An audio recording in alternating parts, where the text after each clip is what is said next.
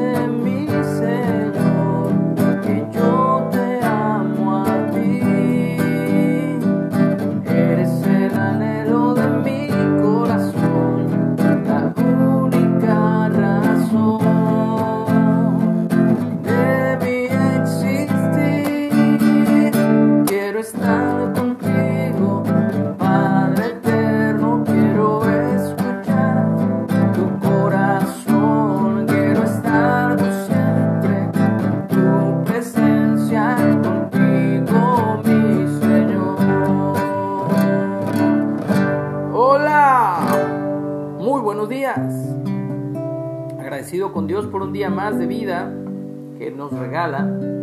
Disfruto mucho el aire fresco que corre, el sol que brilla en todo lo alto y un cielo parcialmente azul.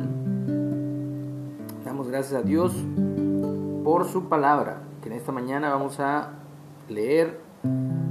Estamos en el capítulo 27, a punto ya casi de terminar, nos falta el capítulo 28 para terminar el libro o el Evangelio de Mateo o. El título para hoy es Crucifixión y muerte de Jesús. Dice así, cuando salían hallaron a un hombre de Sirene que se llamaba Simón. A este obligaron a que llevase la cruz. Y cuando llegaron a un lugar llamado Gólgota, que significa lugar de la calavera, le dieron a beber vinagre mezclado con hiel. Pero después de haberlo probado, no quiso beberlo. Cuando lo hubieron crucificado, repartieron entre sí sus vestidos, echando suertes, para que se cumpliese lo dicho por el profeta, partieron entre sí mis vestidos, y sobre mi ropa echaron suertes. Y sentados le guardaban allí. y pusieron sobre su cabeza su causa escrita. Este es Jesús, el rey de los judíos. Entonces crucificaron con él a dos ladrones, uno a la derecha y otro a la izquierda. Y los que pasaban le injuriaban meneando la cabeza y diciendo, tú que derribas el templo y en tres días lo reedificas, sálvate a ti mismo, si eres el Hijo de Dios, desciende de la cruz. De esta manera, también los principales sacerdotes, escarneciéndole con los escribas y los fariseos y los ancianos, decían, a otro salvó, a sí mismo no se puede salvar. Si es el rey de Israel, descienda ahora de la cruz y creeremos en él. Confió en Dios, líbrele ahora si le quiere, porque ha dicho, soy hijo de Dios. Lo mismo le injuriaban también los ladrones que estaban crucificados con él. Y desde la hora sexta hubo tinieblas sobre toda la tierra hasta la hora novena. Cerca de la hora novena, es decir, tres de la tarde, Jesús clamó a gran voz, diciendo, Elí, Elí, lama sabactani, esto es, Dios mío, Dios mío, ¿por qué me has desamparado? Algunos de los que estaban allí decían al oírlo, a Elías llama este.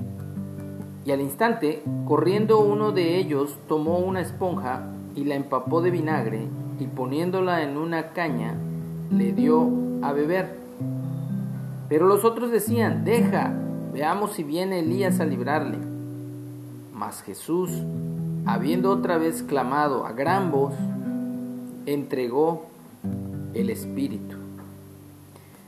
Y he aquí el velo del templo se rasgó en dos, de arriba a abajo, y la tierra tembló, y las rocas se partieron, y se abrieron los sepulcros, y muchos cuerpos de santos que habían dormido se levantaron. Y saliendo de los sepulcros, después de la resurrección de él, vinieron a la santa ciudad y aparecieron a muchos. El centurión y los que estaban con él guardando a Jesús, visto el terremoto y las cosas que habían sido hechas, temieron en gran manera y dijeron, verdaderamente este era hijo de Dios. Estaban allí muchas mujeres mirando de lejos, las cuales habían seguido a Jesús desde Galilea, sirviéndole, entre las cuales estaba María Magdalena, María la madre de Jacobo y de José, y la madre de los hijos de Zebedeo.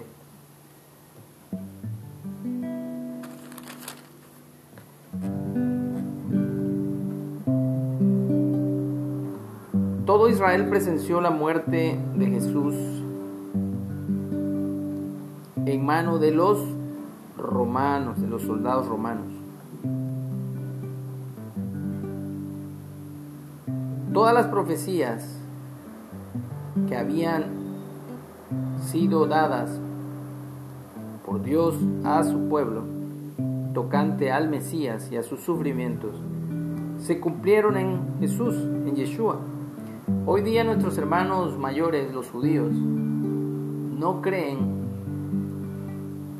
que Jesús, Yeshua, sea el Mesías, porque ellos dicen que pues fue un hombre que murió y ellos pues no creen que resucitó, pero más que eso, eh, hablo de los judíos de hoy, porque los muchos de los judíos obviamente del tiempo de Jesús, pues los apóstoles eran judíos, las mujeres que le servían eran judíos, los primeros cristianos, por así decirlo, o seguidores de Cristo, pues eran judíos. Entonces, pero los judíos de hoy no creen porque precisamente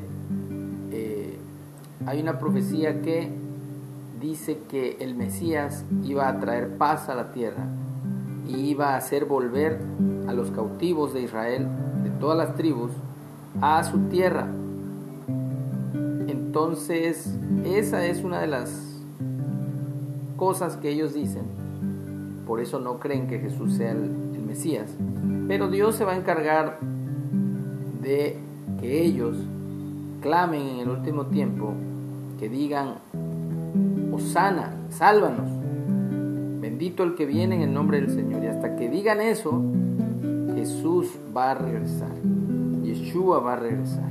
Y día a día estamos viendo que este Evangelio es predicado a todo el mundo, porque todo lo que aconteció con la muerte de Jesús, vemos cómo hubo oscuridad, tinieblas, cómo hubo un gran terremoto, las piedras se rompieron, se partieron, el velo del templo se rasgó, dándonos acceso, eso simboliza que se haya roto el velo del templo, simboliza que podemos entrar libremente por la sangre del cordero derramada a el santuario celestial, a la presencia de Dios.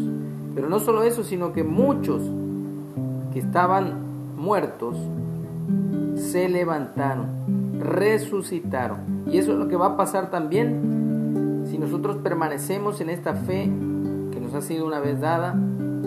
Si morimos, vamos a ser despertados, vamos a resucitar. Acuérdense que Jesús dijo que Él es la resurrección y la vida y el que cree en Él, aunque esté muerto, volverá a la vida, vivirá. Así que confiamos en Él, gritaban a Jesús los ancianos, los escribas, los fariseos, los sacerdotes. Confió en Dios, líbrele ahora Dios, porque ha dicho soy hijo de Dios. Y le injuriaban. Hoy día también nosotros es necesario dar testimonio de que somos hijos de Dios, venga lo que venga, pase lo que pase. Así que damos gracias a Dios porque Él ha puesto esa convicción en cada uno de nosotros. Por eso decimos, quiero estar contigo, Padre.